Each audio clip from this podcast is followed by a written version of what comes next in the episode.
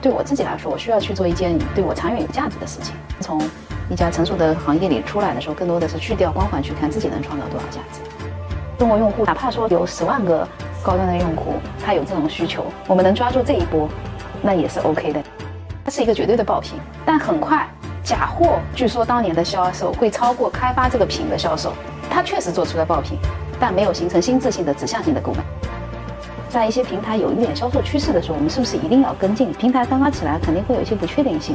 我们很笨，不善国别伪装，我们不懂拿来主义的即时效应，因为我们知道十月怀胎的不易值得我们全心全意。欢迎收听《能一商业时间》，这是一档商业观点和品牌访谈栏目，我是能一。最近我们在小宇宙上已经有三千多个粉丝了，在喜马拉雅上也有了六千多个粉丝，加起来快一万了，非常感谢大家，啊马上就是粉丝破万的人了，心里还有点激动。由于有新朋友不断的加入，还是做个自我介绍啊，我是能一，在这个品牌和电商领域大概已经有十多年的积累了，我们会。每年走访很多很多的品牌创始人啊，和他们一起来分析企业的成功的方法啊，那些失败的经历以及当前遇到的问题。我们也在持续为不同的电商公司提供着品牌营销和战略咨询的服务，还有很多的解决方案。所以，二零二三年我们做这个播客的目的也是希望能够把这些企业家的智慧通过声音的方式存留下来，让更多人听到企业家的原声，让企业家的智慧能够成就更多的创业者，带领更多的企业穿越周期。今天我们访谈的这位嘉宾是 BB Bus 的联合创始人 CEO 沈凌。BB Bus 是一件卖婴儿大件产品的品牌，这个品牌整体视觉上就非常的高端，而且价格也不便宜。比如说它的安全座椅要卖三千多，它的婴儿推车将近两千，它的婴儿床也要三千多啊，可以说是一个消费升级品牌。那么在现在的这样的一个经济环境当中啊，这样的品牌如何能够在五年时间快速从零做到十个亿？这也是我们跟啊沈凌来聊的。沈凌其实，在二零一九年作为六号员工和唯一的联合创始人，加入了不同公司，也就是 BB Bus 的这家母公司。他当时的想法就是不想打工了，想创业，所以就开始了后来的从零到十亿之路。那今天我们也欢迎沈凌。首先介绍一下自己，就是我是 BB Bus 的联合创始人兼 CEO 你原来你是宁波人，啊，然后你是一个什么样的职业这个履历啊？去了一家日资的全球的日资公司。啊，日资公司呢，当时就是从基础开始做起，给我安排到车间去打螺丝，就打了两三个月，然后就做了组长到车间管理，再到仓库做管理，啊再去做海关海关报关，啊啊！再去最后做到销售部部长，嗯就就就这样出来了，就很快，就就全。所以那个时候大家都在讲公司，那个时候很风风火火，什么学五 S 的时候，其实日资企业最高的时候已经是六 S 标准。嗯嗯嗯所以对于比如说现在看工厂，基本上我能知道，就是这件事情它应该怎么做是对的。对，因为你经历过这个流程，啊经历过比较全流程，然后在这个企业做完之后，就去了那个去了那个就是麦克音符，就专专门做安全座椅。在婴童行业里，其实安全座椅的心智打磨是最难的。嗯因为它对安全属性要求更高，所以其实这个时候从营再从营销，再从基础开始做，嗯，再从基础开始做，再从销售助理。您刚才说我线下，其实我是从线下完全转线上，对我连 UV、PV 这些都不知道，啊，直接带一个整个电商团队去冲，最后这个电商团队成为内幕的 top。最后你还是做了一个冒险的决定，在你四十岁的时其候实就是想不要设限，就不要去设限，说我能做成什么样子，这是对自己能力最大的禁锢。嗯，就这件事情，你觉得以你现在的能力能做成什么样子，你已经做好设想，你就超不过去。还有一个就是，就是其实去平去光环是一件很重要的事情。嗯，就即便我在前两都拿到了不错的成果，嗯，那当我出来要创业的时候，我一定是合理的去评估自己，说在当下我想要的是什么，嗯，和我不具备的能力是什么。你们是怎么形成一个创业团队的？就是当这个团队是怎么产生的？一八年末啊，一一你一怎么说？我跟汪总其实认识的时间，我们达成合作到认认从认识到达成合作两个月吧，很快这很快，啊，对，很快。加入打动我的，我只觉得核心还是说，我觉得对我自己来说，我需要去做一件对我长远有价值的事情。我可以接受短时间内的这种哪怕小规模起盘，嗯，但是我需要在这件事情上，对于人和对于对于人就是就是创业这件事情，其实从老东家出来，其实第一个我对自己的要求就不打工创业，嗯第二件事情其实就是找人合作，嗯，就是我是作为就是希望找个合伙人一起来做这件事情。那第二件事情呢，就是并不会过多的去看背景的这件事情，嗯，我是觉得既然从一家成熟的行业里出来的时候，更多的是去掉光环，去看自己能创造多少价值，嗯，就基于这样两个视角。说，哎，那刚好我是发现，比如说我们发现行业侧的机会和用户侧的机会，那么这件事情就值得干。嗯，人对了，嗯，行业跟呃产品上有机会那就干。那 VBus 呢，实际上我们从一开始定位的就是希望能做成一个国货的高端的母婴国货品牌。那产品呢，其实核心最早期的是以婴儿推车，再逐渐延展到安全座椅、婴儿床、餐椅。后来我们把这一系列的产品统称为新生儿护脊四大件，然后再逐步的以核心的四大件，以场景的方式又开发出了一些品类，比如说出行场景当中有儿童安全座椅推车，那么在出行场景当中又会用到婴儿背带，那就开发了一款婴儿背带，而且这款婴儿背带呢，目前市占率能够占到市场规模总量的百分之三十五到四十左右的市场份额跟体量。我刚才提到的那张婴儿床里面，又会延伸出一些睡袋，就可视化的感温睡袋和可以调节小嗯那孩子头型的定型枕，就一系列的形成，是不是为用户创造极致睡眠场景的一些核心单品？那在呃，特别是在快消品上，因为我们做了出行嘛，因为像安全座椅、推车腰凳都是出行的，但实际上纸尿裤的整个赛道已经非常的卷了。就是一个品牌如果要切入到纸尿裤赛道，从不管从产品机会还是用户机会，就比前面我提到的品都要难很多。嗯，但是我们依旧会发现，比如说用户在出行场景中小包装的这个设计是没有的，那我们就在纸尿裤的这个设计中开创了说小包装带娃出行，就是一天。一包的用量，然后这样的话，其实，在精致妈妈的这个需求当中，是刚好能够满足她她们对于这个产品上的一些需求的。嗯，那在今年也获得了一点点的小成绩，就在纸纸尿裤的这个产品上。嗯，所以从呃婴儿是婴儿新生儿护脊四大件，再到产品街的爆品的逻辑，再逐步延伸到快消品，是我们整个生意产品上的一些逻辑，就是也是我们开发的一些逻辑。当我们发现有些品，比如说符合睡眠场景、出行场景那个。在这些场景当中，产品又有一些它有些品类它正在快速增长，而且它是高复购的、高频出现的。我们有差异化的一些产品解决方案的时候，我们就会去做产品，嗯，就是在增加品类的方式，并所不以是说外界全线看到的是你们的品类在越扩越多嘛，对啊，但其实你们内在是有一套逻辑的，对是对跟着场景做延伸的对啊，不是对去在做呃原来我们传统上理解的可能 baby care 的市嗯场，还是有对区别。对，有区别，有区别。嗯今天刚才说品牌现在做到一个一年多大的量级啊？呃，十个亿规模以上，二零零八年创立这个品牌，嗯对吧？然后到现在五年的时间，嗯快速的完成了这么大的发展。哎，你觉得最核心的一件事是什么？就是做对了哪件事呢？因为五年变成一个十亿品牌是一件蛮快速的成长，嗯几乎年年翻倍吧，你可以这么理解，对吧？呃，其实是做对了两件事情。嗯那第一件事情呢，其实还是我第一点刚才提到的，就是产品的差异化，用户是不是能够付费购买？嗯，这是一个很关键的一个视角。嗯，因为如果说产品的差异化，用户不能持续购买，实际上你是形成不了周期性的购买，也就是说，在规模增长的时候一定会碰到瓶颈。嗯，就是用户买你一次，买你两次，买你第三次。那对于生意的帮助，实际上在品类上，它有极大的让你这个生意能够快速增长。这是第一个。如果产品不 OK，就是你在营销、在品牌上是没有长期的价值的。嗯，那第二点呢，实际上我会认为，就是其实，在公司也好，企业运营当中，核心考验的是效率的问题。我们当时创始团队对于流量的效率、效率运营的能力是有的，但是我们当时唯一做对的一件事情，其实就是在如何在站外推广上用相对低的成本，因为毕竟是创业型公司。你比如说，成熟品牌动不动站外一个品类上百万、上千万的投入，我们在二零一九年整个团队是没有这样的能力和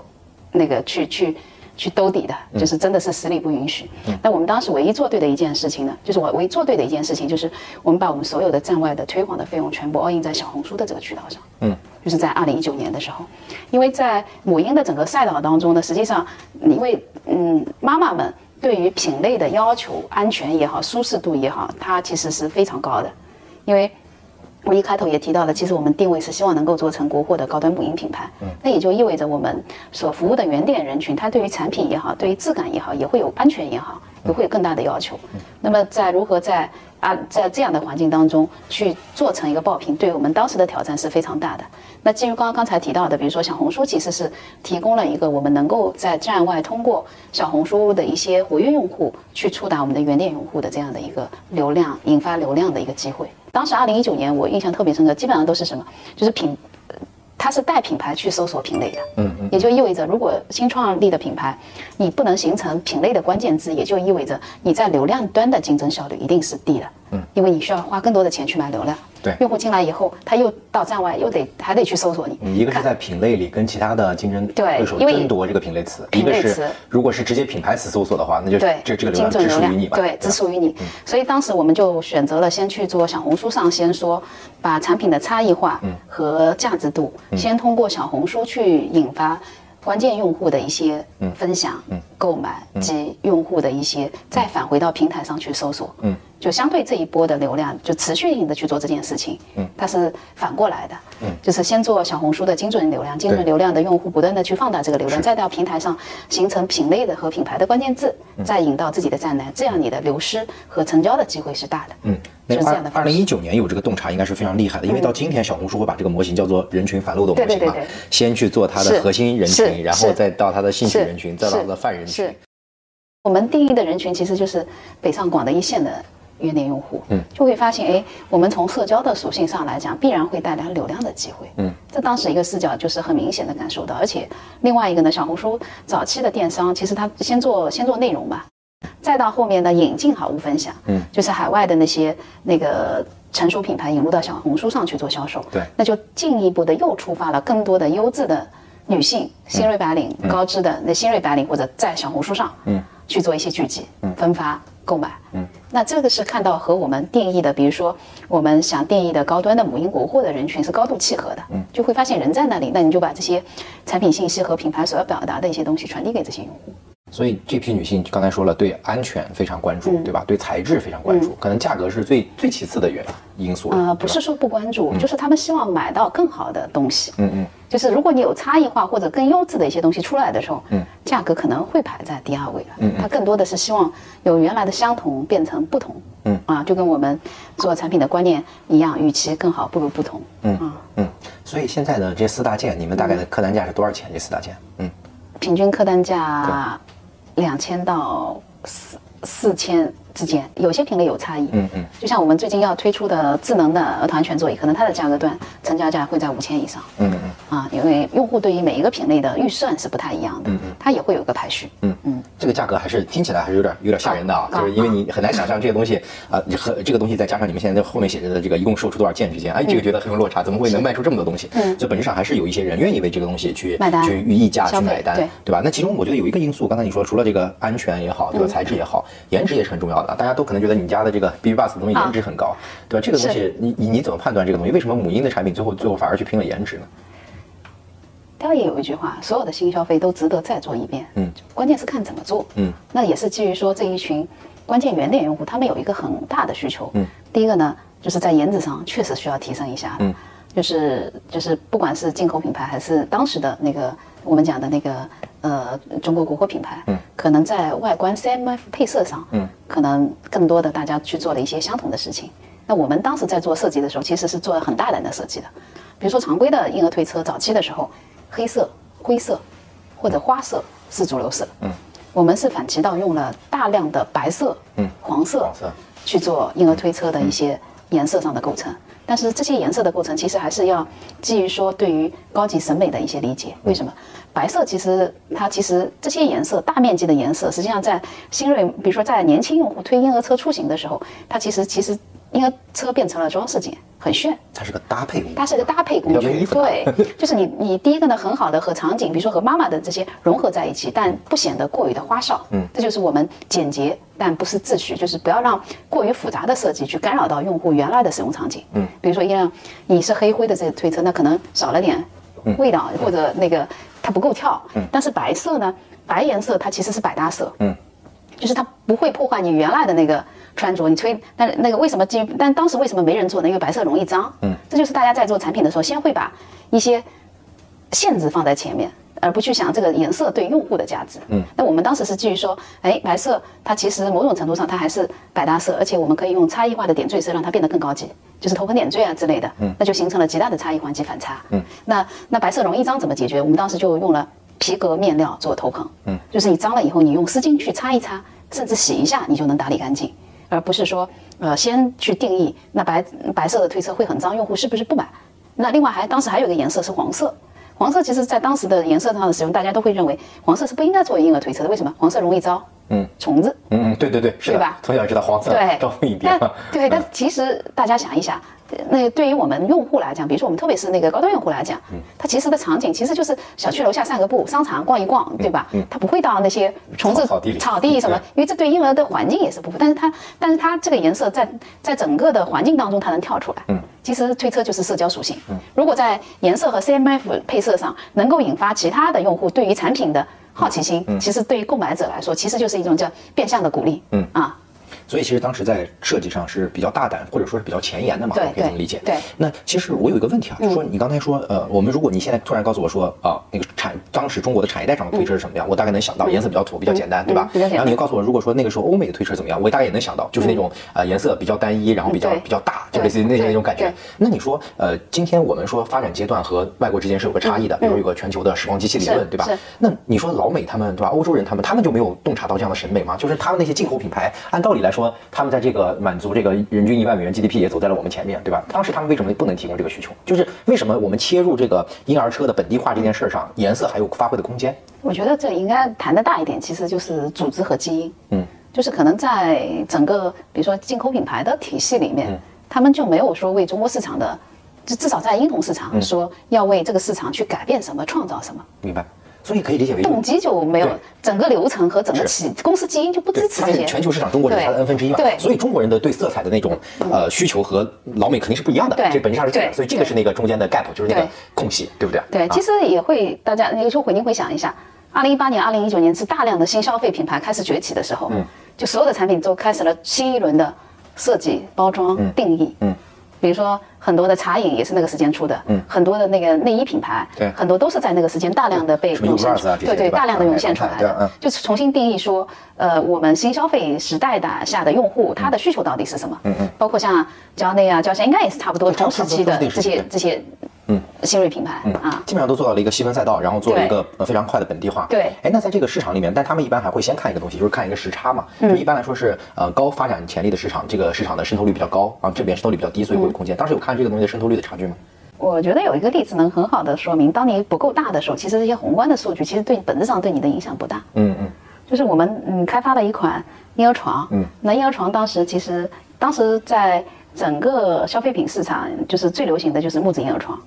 那我们会觉得婴儿品牌首先解决的是安全的这个问题，因为核心诉求嘛。对，那我们就改变了方式说，那如果木头上有甲醛和苯，那甲醛可能你遇水融化时间可能还能解决问题，但苯实际上它是看不见，而且它是持续性挥发的。那基于这样的诉求，说，哎，那我们是不是可以不用木头去做这张婴儿床？嗯，那第二点呢是发现，因为我们定义的原用户其实就是新一线和一线的，他们的家居环境其实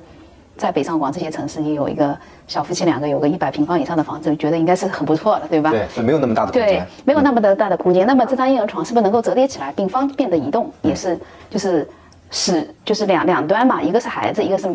父母端的一些需求。对那我们结结合于这样的需求，就开创了一个品类叫。非木质可叠折叠婴儿床，嗯，那从您刚才提到的，不管是宏观的大数据和那个，比如说平台数据，是没有这样数据存在的，嗯对因为当时婴儿床在整个天猫里面，成交价最高的就八百块钱，我们定义的那张婴儿床三千多块钱，嗯，就没有你是看不到数据的。嗯，从机会的角度，我们甚至那时候电商总监对这件事情也极度的怀疑，说没信心，没信 心，你都从八百到三千，而且基本上两千以上的是看不到的。嗯，那如何开创一个新品类，在一个机会市场？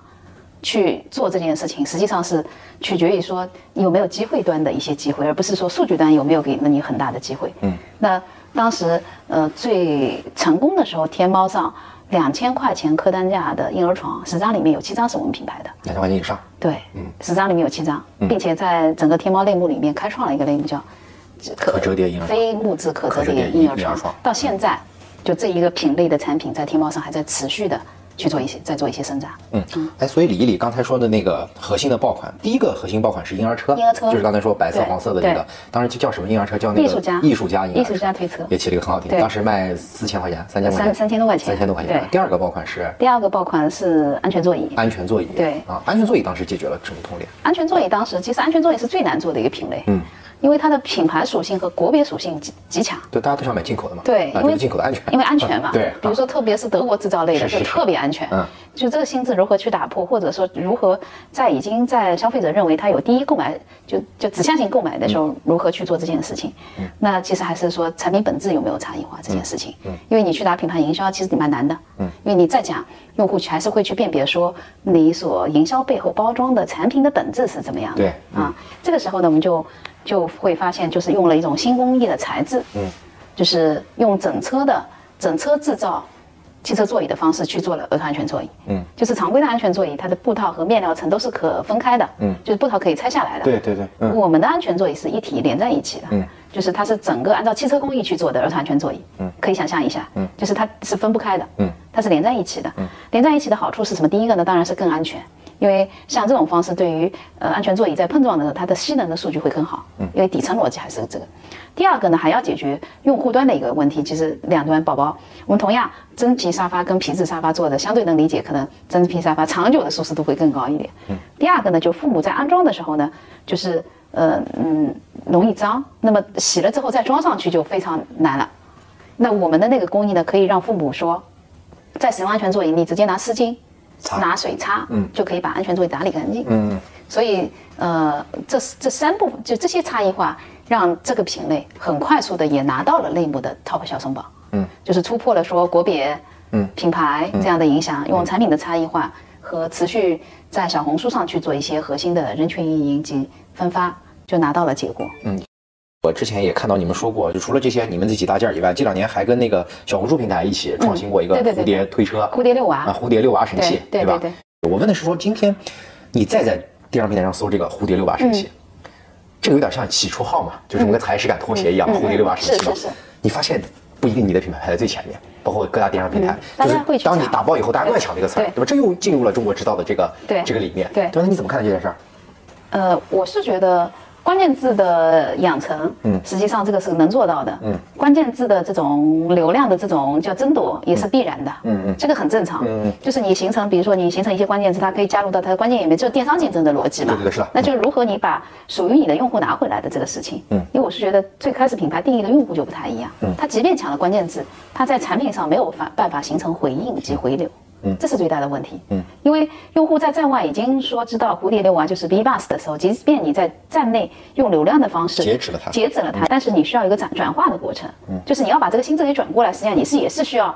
教育或者成本的。嗯，那你在页面上是如何去做回应，在客服上如何去做应对的？不是说不可以，那相对来说它还是有难度的。就是你如何让它原有的心智变成你哎说我们用蝴蝶遛娃的这几个关键字把用户领进来，又如何在页面或者客服端让他说服他，你别买 V 八四，你就买我的。嗯，这个其实我是觉得也是需要有有怎么讲呢？从页面和产品上也是有有难度的。门槛很高，就是呃，就是把本就是他我本来要买 A 对吧？你说我这里有 A，但实际上你让用户看了 B 的东西，你说哎这个 B 跟 A 更好对。啊， 所以你觉得只要其实啊、整个的一套体系的承接是完整的非常完整的，对这也是有点坚不可破的，可以这么理解对吧？就是呃有点能够手牢的这个这个关键词一对，个就是理解你不能你不能阻止竞争，但是你还是有办法说让如何让你的流量回到你自己的池子里面。嗯小红书现在不是要做闭环电商吗？嗯你们搞了吗？我的理解是什么？就是用户，就是我希望大家，就是第一个呢，就是不干扰用户的购买决策，你到底在哪个平台上？除非这个平台已经形成了很强大的心智绑定，说我为什么解决我为什么要在你买的这个逻辑。很多商家，我觉得今年对小红书的重视程度，有的商家会会提升的比较大，然后因为他想做一个类似于种草到这个一个短闭环的链路嘛，然后你但让我流量的损耗最小嘛，逻辑是这样。我我们我还是觉得，就像我们抖音其实也是去年才开始做的，嗯嗯那抖音平台整个，呃，它的发展时间已经很很长了。对我是觉得站站在我们的角度，我们希望我们自己更快速的能够成为新质品牌，而非说在一些平台有一点销售趋势的时候，我们是不是一定要跟进这件事情？嗯嗯因为可能我们。还是要面对更多的，就是平台刚刚起来，肯定会有一些不确定性嘛。嗯，那在这件事情上，是不是等到看明白一些事情的时候，我们再去做，会不会更好一点？这是我的理解。这其实比较 比较长期主义啊，但是有没有人会说你们慢了？就有没有人会觉得，或或者说创始团队在闭起门来，会不会觉得有些时候觉得慢了？因为我相信这两年你说靠抖音的这波势头起来的，嗯，应该也有吧竞竞争对手，嗯这就谈到了，其实还是看组织力在哪里了。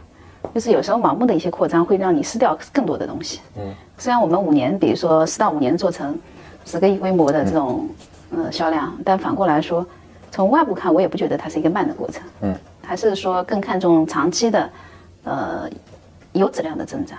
呃，哪一年开始做抖音呢？是去年开始做。因为我们抖音毕竟只有一个亿多的规对对模对体对对量嘛啊，！三四十个人。嗯那你觉得就是说，在抖音这件事上啊，就是你们现在就是你刚刚说长期主义也好，比如战略的坚定也好，嗯呃，再去就是去年做抖音还能做起来的核心原因是什么？是在抖音上找到了你的用户，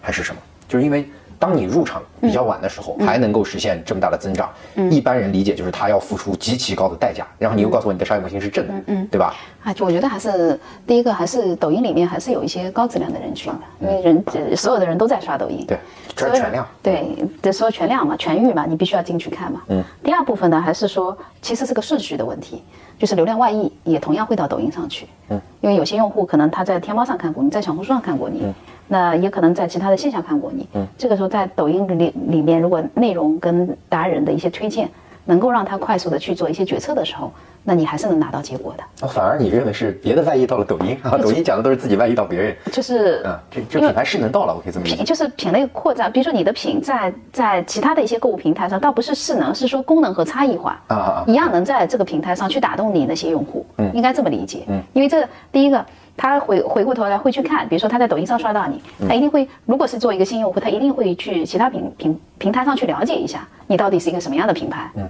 然后他又发现这种差异化是能够让他购买你的，那这种呃是呃流量跟内容的交互就会发生，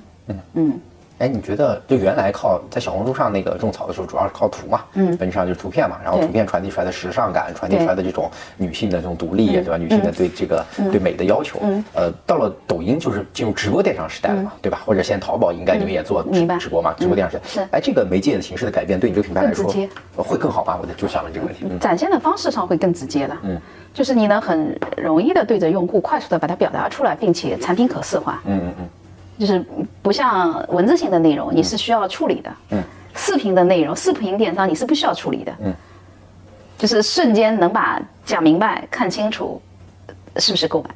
但是高端的东西不一样，高端的东西有些时候就是要束之高阁的，让别人感觉到这个东西五千就是看起来漂亮，就是怎嗯么样，但一讲就是那它还会回归到说搜索逻辑，嗯，就是我当我发现这个屏，那你可能就不是一次触达，你有可能是两次触达，嗯，甚至三次触达，嗯，这就是为什么目前我们相对来说婴儿的那个刚才讲到的四大件，它的转换就会慢一点，嗯。就跟您说的是完全一致的，嗯就是你触达它的时间可能要多次触达。嗯，进入直直播间第一次，我哎看看你是在讲什么。嗯，第二次哎可能因为你的一个促销或者因为你的这个产品卖点，嗯哎我再来看看。第三次可能主播告诉他，下次我们有一个什么时候有个有优惠活动嗯有优惠活动，然后我再看小红书上翻翻，哎行吧，那我觉得哎比较下来，我还是愿意购买你。啊，哎，这个有一个时间吗？大概是多长时间？就是大大减到了，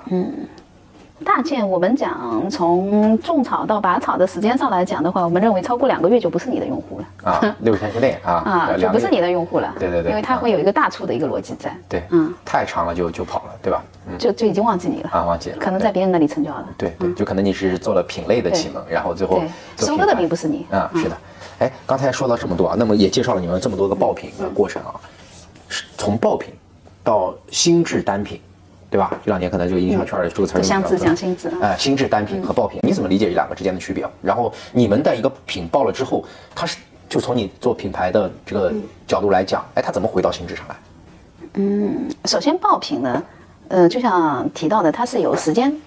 它是有个特定时间段的。对对对，三个月、两个月吧。三个月嗯，呃，两个月甚至一年，就是有一个就是可类似，大概就是你能一直喝恒温的水，对嗯但实际上是什么？它是一个绝对的爆品，嗯，但很快假货，嗯，据说当年的销售会超过开发这个品的销售，是就一堆的品，它确实做出了爆品，但是它并没有形成说用户会还会买这个品牌，是说只要打上这个我就去买这个产品了，嗯这就属于做出爆品，但没有形成心智性的指向性的购买。如果这个爆品因为你而出，那你就是那个爆品。但实际上，一堆人跟进的是，持续要做的其实是迭代。嗯，就是你是不是能够把自己给迭代掉，这是关键。嗯，这样才能持续的说，哎，在这些品类里面持续的去形成说对品牌的向往感。所以你认为那个是回迭归代到的，品就牌是的就心像智那件事，就是对，迭其代和实升级。其实就是苹果的做产品的一个逻辑嘛，嗯嗯就是那个系列出来就不断的一二三四 Pro 对吧，Max 嗯就是、其实就是一样的做产品的逻辑。就是你把自己迭迭代掉，你不要等着别人把你迭代掉。嗯你如果功能雷同，这个时候就会出现很多自价比的品牌。嗯，它跟你长得差不多，嗯它的质量也还行，但是你，但是人家的那个研发的投入和对于那个，因为你已经把这个弯路都绕都都都对已，它会少吧嗯对，它会少。那如果它的效率比你还高，那就意味着这个爆品就不是你了。刚才你这个理念挺好，啊你的就想法就是说，虽然有很多的抄袭者和模仿者，但是如果让爆品成为新质单品的核心是爆品本身在不断迭代，而这个对迭代因为能领先技术市场，所以它就是品牌能够呃长青的心智，对吧？那这是从这个呃产品的角度出发，啊那从营销的角度出发呢？就比如说呃，怎么样让别人意识到这个东西是呃 BB Bus，或者让他记住这个品牌，就这个品牌它代表的是什么？包括我看你们这个呃现在的一个超级符号或者说定位，就是说是做这个脊柱嘛，就是这个呃户籍户籍，对吧？就这个东西怎么样它形成一个心智上的牵连啊？因为我觉得很今天是在中国这么大的一个供应链的。供应链这么充分的一个国家里，你其实是很容易的啊，找到能做成一个差不多类似的东西啊。我觉得就是这这个这样一桩，甚至它可以改掉你一半的价格。呃，其实还是说，在这件事情上，你是不是足够的笃定？嗯，呃，在产品端及用户端的机会有没有被发现？嗯，那从品牌的角度，您刚才也提到了，其实就是一眼能够，其实视觉锤的这件事情就是可清楚的被用户描述出来，嗯，你是一个什么样的，比如说呃星巴克的这些 logo，、或者说那个小蓝杯，嗯。就像我们现在的那个七彩条，嗯，它可以用一句简单的话让用户说我应该怎么去描述这个 logo，嗯，这个其实是很重要的，因为传播嘛，嗯，传播其实就是减少沟通的效率，你把这个效率提高，其实就话把话讲讲的更多的接地气，讲人话，嗯，就不要去讲那些用户听不懂的，或者你在你的 logo 和外观造型上不可描述，那就太难了。所以你现在想让，就是原来你看，比如说如果做单品类的时候啊，肯定说你想到 BB Bus 就应该想到品类品牌的时候，就想到那个婴儿推车嘛。那你看品类做这么多，那所以想到 BB Bus 的时候，你觉得应该想到什么？就是你希望消费者想到 BB Bus 的时候想到的是什么？如果从最大的一个是那个定位来讲，我希望它是 B bus，想到 B bus，它是一个高端的母婴国货，就是高端的。嗯，这是第一个要形成的心智，它是贵的，因为好东西确实需要付需要出嗯贵很多的跟别人不一样的，比如说成本也好，设计端的也好，那供应链端的一些。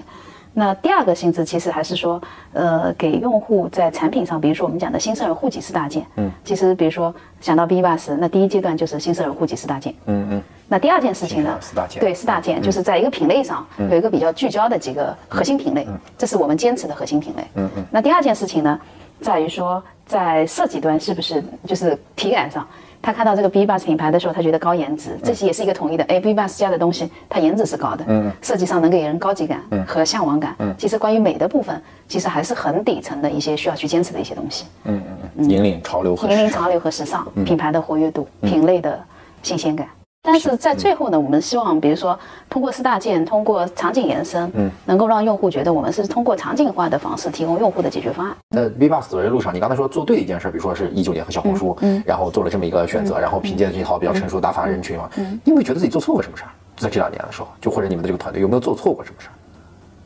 就这个错误可能会让你们付出了一些代价，或者是让你们放慢了脚步啊。但今天你明显的认知到它是一个相对来说是错误的事情，或者遗憾的事我情。我觉得不叫错误，这叫积累。嗯嗯嗯，就是我们在产品上的一些呃产品上的一些方法论，嗯，它是一个积累的过程，嗯，会有一些不确定性的品，会有一些失败的一些产品，嗯，那这些产品会让我们整个的产品的方法论更加的成熟，嗯，所以我也不把它看待为挫折，嗯，因为我是觉得至少从目前结果来讲，对于这份成果跟价值，我们是高度认可说，拿到这个结果已经是相对不错的结果。那今天刚才也说了，就是大的形势在发生一些变化。这两年，比如说我们明显看到消费者在进行，我不叫它消费降级，在做 K 型分化吧。一部分人在向上啊，越买越好，越买越品质，越买越生活，就是有点像 GDP 一万美元到两万美元之间的这个过渡。嗯，因为这个整个的 G 7国家从一万美元到两万美元，平均就用了九年嘛。嗯，那嗯中国已经大概四年时间了嘛，但中国可能九年不止，因为人太多了。但这个过程中一定会越买越好，而向下的这个大家就更功能、更性价比。嗯，但是向下的这个 K 型的这个曲线似乎最近这个劲儿比较大，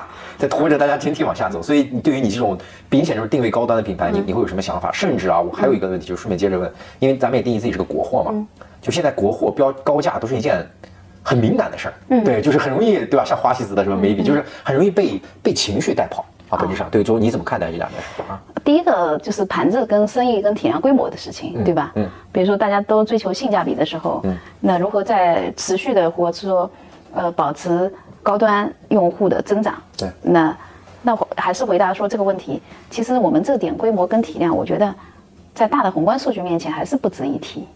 就是哪怕说中国用户有十万个高端的用户，他有这种需求，我们能抓住这一波，那也是 OK 的，因为我们的基数还没到，比如说五十亿或者百亿以上的这种规模。从人口生育率上来看，我们就会发现，其实是中间的人不生了，发现了吗？嗯嗯，啊就是有一些家里条件还 OK 的，他二胎三胎啊二胎、三胎，嗯它还在持续的升。嗯，还有一段的性价比，比如说家里家里生活条件压力没那么大的，可他可能就生活在三四线城市，他还也会选择升。嗯，恰恰是中间的那一波压力比较大的，可能就选择只升一个了。嗯啊。那只剩一个，这个时候又会发现，哎，这些城市里只剩一个的一线的用户，他也还是对我们买 B bus 的这样的一个产品定位，他也是能够接受的，因为他只剩一个，嗯他要给孩子好一点，嗯嗯嗯这有就能理解说，宏观大的数据和生育率下降及性价比的一些趋势性的对我，我觉得短时间内，至少在未来的一到两两三年的影响并不太大，嗯，我们要考虑的就是如何去做有质量的增长，嗯，这反而是更重要的事情，嗯嗯嗯嗯就是有质量的增长，嗯而非说拿流流量去换，拿价格去换流量，嗯第二件问题呢，就是，呃，标高价敏感的这个事情对，，国货嘛，就是我是觉得其实还是说产品上有没有差异化的东西能让用户买单，你标了高价，用户不买，你有什么用呢？嗯你标标了一个高价，你不用户不买你，你就自嗨。嗯，但如果说我们标了一个相对的价格，那怎么来定义这个高价？用户买单了，那就不叫高价，因为他要的其实是更好品质的产品，他愿意为之买单，他还会愿意用高价格去买单，除非他买完单之后觉得你不值得，那就是你的正向的复购就会少。但现在有一波这个所谓的这个情绪用户，你说他们买不买花西子七十九块钱的眉笔，他们也买呀，嗯，但他们要骂呀，就本质上是这个逻辑在于，就他们对这个就是类似于这种智商税这个事情，就特别的，就是万物皆可智商税，然后反而是对外国的品牌、对奢侈品有一种有一种媚， 而到国国货品牌的时候，自自然就去媚了这件事情啊，对，这你怎么看？哎，我觉得本质上还是产品上是不是能够让用户带来满足感很重要。嗯嗯第一个呢，颜值上的满足感其实也叫满足感。对我们经常讲的，呃，那个奢侈品，比如说它其实是情绪价值嘛。对，其实更多的，我觉得情绪价值背后其实是向往感。嗯因为情情绪价值如果有一个词来更好的词来替代，就向往感。嗯就是他买了你的产品以后，除了产品本身以外，它是不是能引发向往感？奢侈品就行。嗯嗯那就像我刚才一直提到的，B bus 就希望自己能够成为一个高端的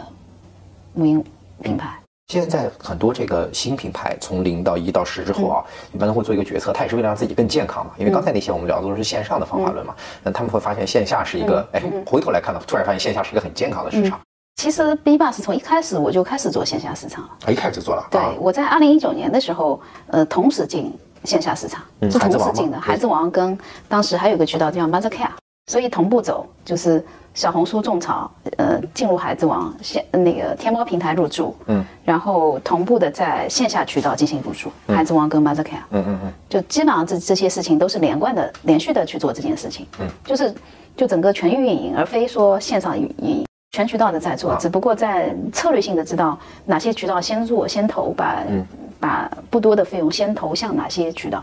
像母婴行业的这个线下，他们他们要留的。要留的这个空间也应该是比较大的吧，他们要留的对利润空间，就但是这个线下是不是你们都是一定是有利润的，对吧？当你品牌有影响力的时候，经销商是能够有红利的。嗯你不可能靠经销商去撑起品牌的这件事情。对因为他们是属于流量分发的那一段，它一定是依靠品牌说带来的红利价值下的流量分发。嗯，那经销商用好自己在各个线下渠道的价值和品牌，构建一个盈利的生态体系。我理解那种快消品的那种铺货嗯啊，就比如说你纸巾啊、什么纸尿裤啊这些铺货，但你这玩意儿比较大呀，就是它是一个耐消品，嗯然后被放在孩子王这样的渠道上，它跟那些东西会有一些什么样的差距吗？耐消品有线下有个好处，天然场景就能体验，是这就是为什么耐消品能出现在线下就这么占占平效的前提下，虽然复购率不高，嗯但是有些在合适的场景下，大家还是愿意去做陈列的原因。线下的生意已经不仅仅只是线下的生意，就像海之王对于整个线下业务的体量的一些理解，比如说它除了门店生意以外，它还会有私域生意，它还会电商生意，嗯，它也是一盘整个全域运营的思维。嗯，那就像经销商的门店也是一样，它不仅仅只做线下的生意，它也做私域的生意啊。嗯，那些老客户他会不会放在他私域的圈子里去做运营？嗯，那你很难界定说他的购物场景就一定是线下。当信任感形成的时候，这些呃购物场景也会被打通的。比如说他要买一个用户到了线下，他买了个安全座椅哈，一个店员很自然的加微信做服务，对不对？当他有第二个产品的时候，如果说这家店的导购足够的专业，实际上它能影响他是不是第二款产品及后续的一些产品能不能在线上或者到店完成一些购买。而且还有一些场景呢是，嗯，就像京东的当日达一样，线下的母婴店，如果说有些产品我是要在两小时买得到的，我就必须去线下。嗯，就是还是有一些很大的机会在线下，关键还是看线下门店对于第一个到店生意，我的理解是线下三公里的黄金流量能不能很小很好的去做流量规划和运营，你的效率足不足够高？第二点，当你整个三公里以外的这个生意，如何用私域流量的打法及电商运营的思维，把这些人再次的去做复购性的购买，在任何品类上。就会有机会，嗯，比如说孩子王在除了做门店生意以外，他会推出的那个给妈妈一些，比如说育儿顾问，嗯，比如说更多的好东西，嗯，更多的促销，实际上就是还是在做围绕人去展开的一系列的线上线下的流量运营。嗯，而且孩子王里现在还做了很多这种娱乐的场景，对娱乐场景，这个是特别吸引人，对啊孩子一定功要功能去。点和价值点的附加，会让渠道本身的用户价值度更高。嗯，所以其实你对线下很有研究啊，就是虽然它只是你的渠道之一啊，但是你对它怎么做生意也很有研究。嗯是所以我看你们现在也在做，呃刚那么多人在那边做私域的这个对环节，对而尤其是私域，大家都以前说不，其实不是人人都要做私域，但是对对于高客单价，你说你不做私域这个事情就啊就相当于太浪费了。是你们是什么时候开始觉得一定要做私域这件事儿？我想想看，二一年的时候就开始了，两年前，对，啊两年前就开始了，正式成立部门去做这件事情。你给大家讲讲做私域是啥？因为很多人觉得做私域就是拉群啊、发广告、发内容，对吧？就你们会跟别人的打法有什么不一样？呃第一个呢，其实就是你品牌的核心资产的人在哪里聚集，嗯你并且能够提供服务及让它产生复购。嗯，这是我对私域理解的一句话概括。嗯嗯嗯，核心人群，对吧？你，嗯你是放在、还有对核心人群和复购嘛？嗯嗯服务好，让他们对你的产品及服务产生向往，就觉得你才是一个靠谱的品牌。嗯，当他要去选择一些高频复购的东西，他持续能够在这个池子里活跃。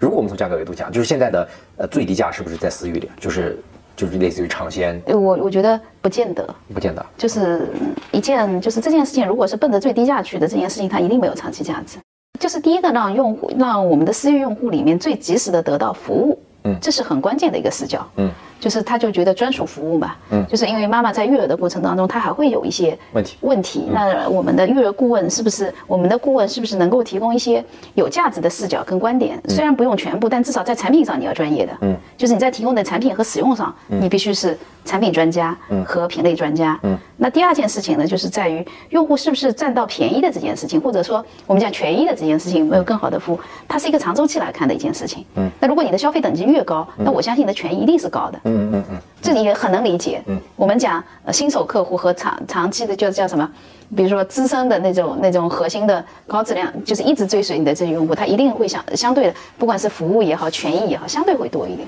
嗯，这跟航空公司做那对个对，就是金卡什么的。金卡是一模一样的道理。那你现在的核心在，就是你现在的的精力啊，一天核心是在啊哪？最最最重要的事情是什么？我觉得我前几年的核心精力在还是在看运营效率的事情上，因为先要解决运营效率，比如说品牌的运营效率和那个电商或者线下整个组织的运营效率。但后来一段时间，效率解决实际上在解决人的问题。嗯，就是我在前几年最多的时候管到二十七个人，嗯那就是典型化自的己直去接汇报干的，嗯对， 27直接个人汇报的。后面通过这一两年，因为你不可能在每个区每个专业上你都是专业嗯的，要这么干是因为没办法，但后面核心的其实在还是在岗位上做组组织力建设，嗯就招到专业的人、去分摊岗位角色的这件事情。那到了现在的这个阶段，可能还是想着说，第一个品牌和用户之间到底要成为一个什么样的品牌。就在这件事情上不能偏离，更多去做一些，比如说在新品上新的时候，我特会特别关注它传播的内容和品的价值度是不是能够很好的在一起。当新品出来的时候，去看新品人群和销售策略是不是在战略的这个点上是不是一致的。嗯，因为这些如果一致，那接下来的供应链也好，各种为之展开的动作才能做对。嗯，如果上面都做错了，你整个的管理就会很乱。第二增长是我要考虑的问题。嗯，就是第二个增长怎么做？第二增长，嗯，反而是我现在去发现机会、洞察机会说，组织能力当组织能力被大家构建出来的时候，我是不是有第二增长曲线的这种机会？第二个战学是什么？是我觉得可，啊我我觉觉得得不应该是扩无限的品类，就是对，我我感觉得啊是人群机会。对，那人群机会是妈妈端的一些产品的机会，是不是我们能去做？那可能场景上的机有会，嗯，最近在纠结这个事 我我觉情。得一定得要一个新品牌，啊要不然你的这个定位就就模糊了。啊其是实本质上是这意思。是，但两种嘛。第一种，如果你是做切换视角，你是用户发生变化。第一个，现在做孩子，对吧？嗯。那你去做，比如说现在我们做零到三，嗯，那是不是三以上的品你要去做？嗯。那这个时候可能一个品牌会更好一点。嗯。那第二点，本身我们买的人和用的人其实是不是同一个人？是是那个你的对，你的购买者对是我的那用个户其实啊没有变了。嗯那这个时候更谨慎的去看待，说我们要做回到真正购买者决策这件事情上，品的关键度就非常关键。所以其实我们这两年聊了很多创始人，很多也是扩频率把自己扩死了，嗯这这这，然后后来后来就是负债多少万，因为那个不周嗯转了嘛，东西就卖不出去嘛，然后他开始重新又把那些东西全部切掉。其实还是创始人的天花，创始团队的天花板会成为一个下一个扩张的天花板。所以这个时候就不具备这个能力的时候，其实是风险很大的。是是，所以这个时候你刚才说的嘛，除你了去看好了，就是对成功了，是因为创始人本身他就有这种能力去复用。对如果你去去你的能力只是觉得你能做而去做，风险是贼大的。比如说，创始人有没有这种能力上的复用？嗯他是完全可以复用过去的。对那可你可以组团队做，因为你还是那个 leader。对对对，还有一种呢，组织能力出现新的技能涌现的时候对，有专业的人。是这个时候操盘的时候，只要用好这些能力，也能构建出来。嗯那如果两者都不太沾，或者一一边沾的，那就要慎重考虑了。所以今天在看这个呃母婴市场啊，嗯就这个母婴市场，你刚才也说了出生率的问题嘛，对吧？嗯然后人口数的问题，然后种种这个市场，那这个市场里人群呃就是服务的这些高端人群，就这些人群，你刚才说可能会去延伸性聊，这群人的本质的特质上，就他们还有哪些待挖掘的空间？就这群人的需求上，你们看，就我们就只说你们服务的这个最高端的这批人，对，我我是觉得，就是场景会应用出来很多的品类，场景对场景嗯及呃消费习惯的一些变化和生活习惯的变化。嗯，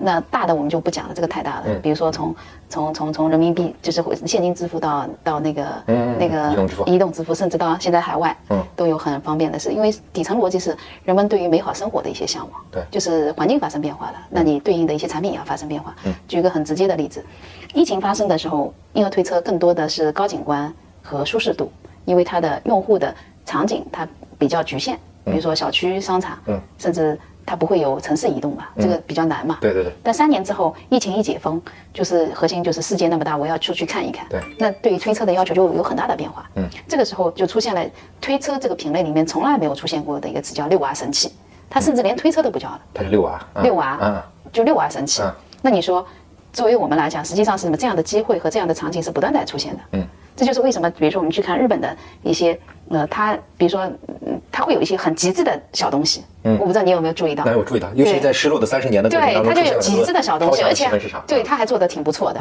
那我是觉得你可以从说你解决一群人什么样的问题入手，去找出这个品类来，也是可以做的。你有什么印象深的吗？一那个你去日本的时候看到的这种极致的小东西，我那个时候，其实我对于收纳对于日本来说，我是印象特别啊深，它的。空间小吧？啊对，这就是在极致房整房贷还了 三十年，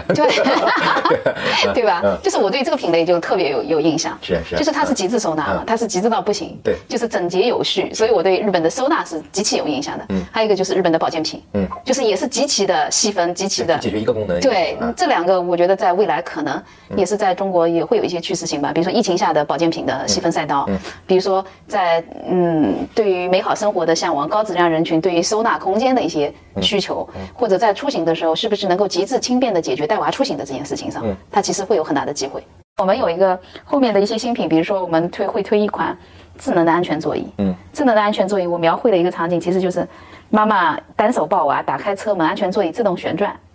妈妈把孩子放到车里面，安全座椅自动旋转回去。嗯，然后妈妈开出小区门，孩子睡着了，妈妈可以在前排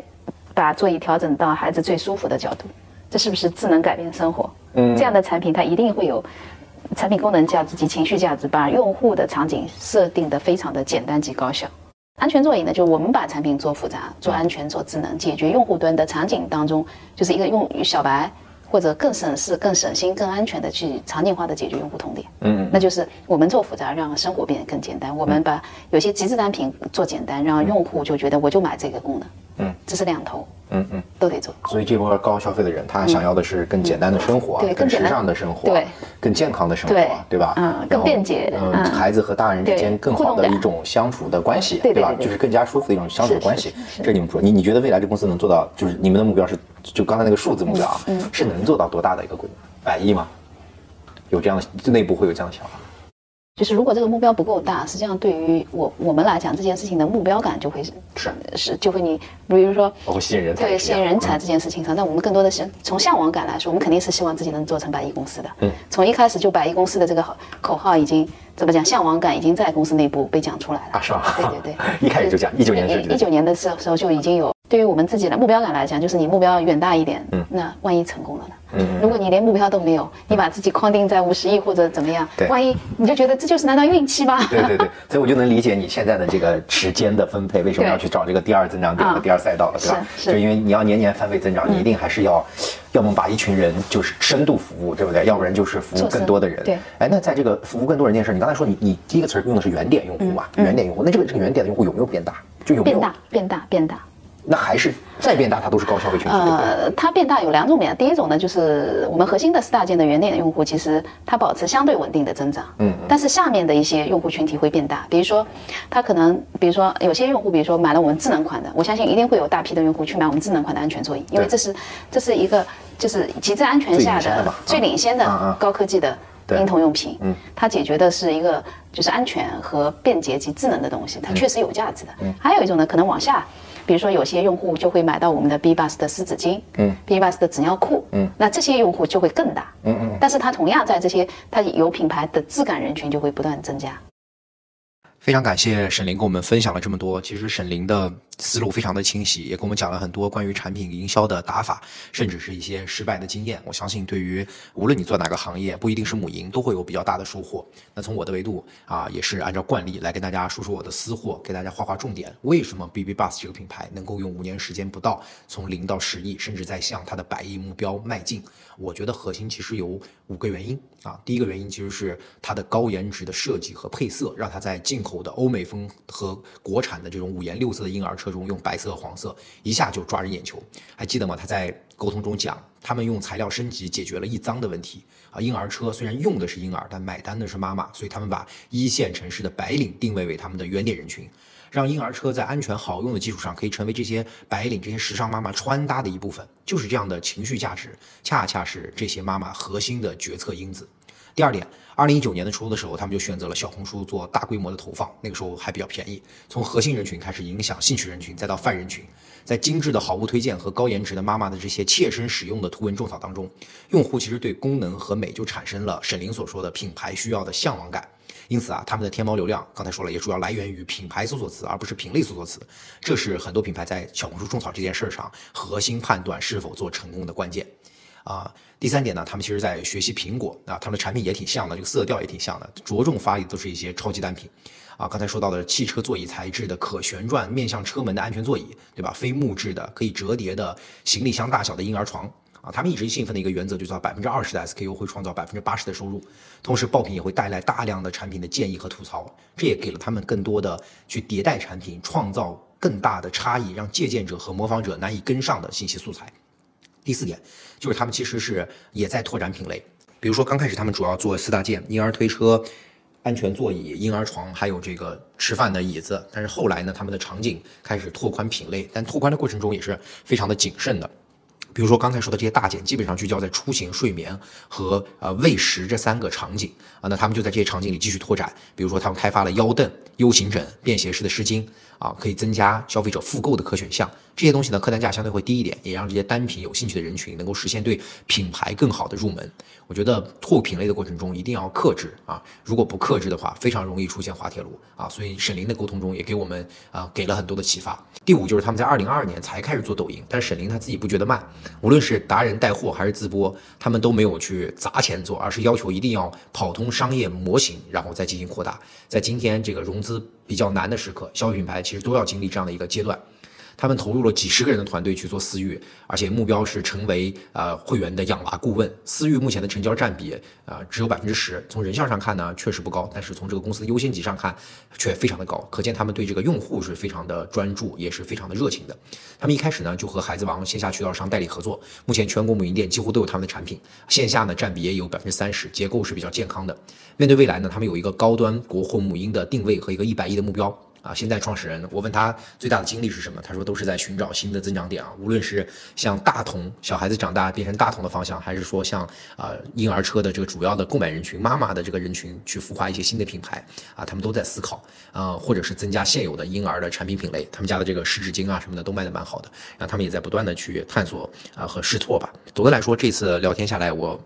收获还是蛮大的，尤其是沈凌提到的品牌是什么，他认为就是差异化和向往感啊，而 BB Bus 其实就做出了这样的一种感觉。但每次我问他行业数据、市场情况的时候，他都觉得市场足够大，而他们呃只是做了很小的一个部分，所以有些时候也不用纠结于那些数据啊，更核心的是我能不能服务好我的客户啊，客户愿不愿意为我的东西议价。作为一个国民品牌，他们也从来没有呃去避讳过自己国货的出身啊。那希望未来，如果中国的国货在我们的这个理论模型里，未来有一个非常大的在供给端的机会，就是在各行各业，尤其是由高客单价国外品牌占领的这些品类，出现呃一波又一波的国产替代。其实。 BB Bus 就是这样，他们在替代的过程中并非是廉价，而是用一个可能比国际品牌稍微低廉一点的价格，但提供了更好、更多元的服务。这就是中国创业者未来可以发展的空间和中国新消费啊、赛道更广阔的前景。那今天的这次沟通，包括我自己的干货输出就到这里了。欢迎你啊、点赞、评论、关注我们的播客，尤其是希望大家评论一下，对吧？我的很多粉丝都专门来加我们的私域啊、微信群是很多人，但是这个评论的却比较少，大家可能默默学习的自己记笔记，但是还是希望大家能够在评论区分享，这样我们也会被平台更多的推荐。谢谢大家，我是能一，感谢你的关注。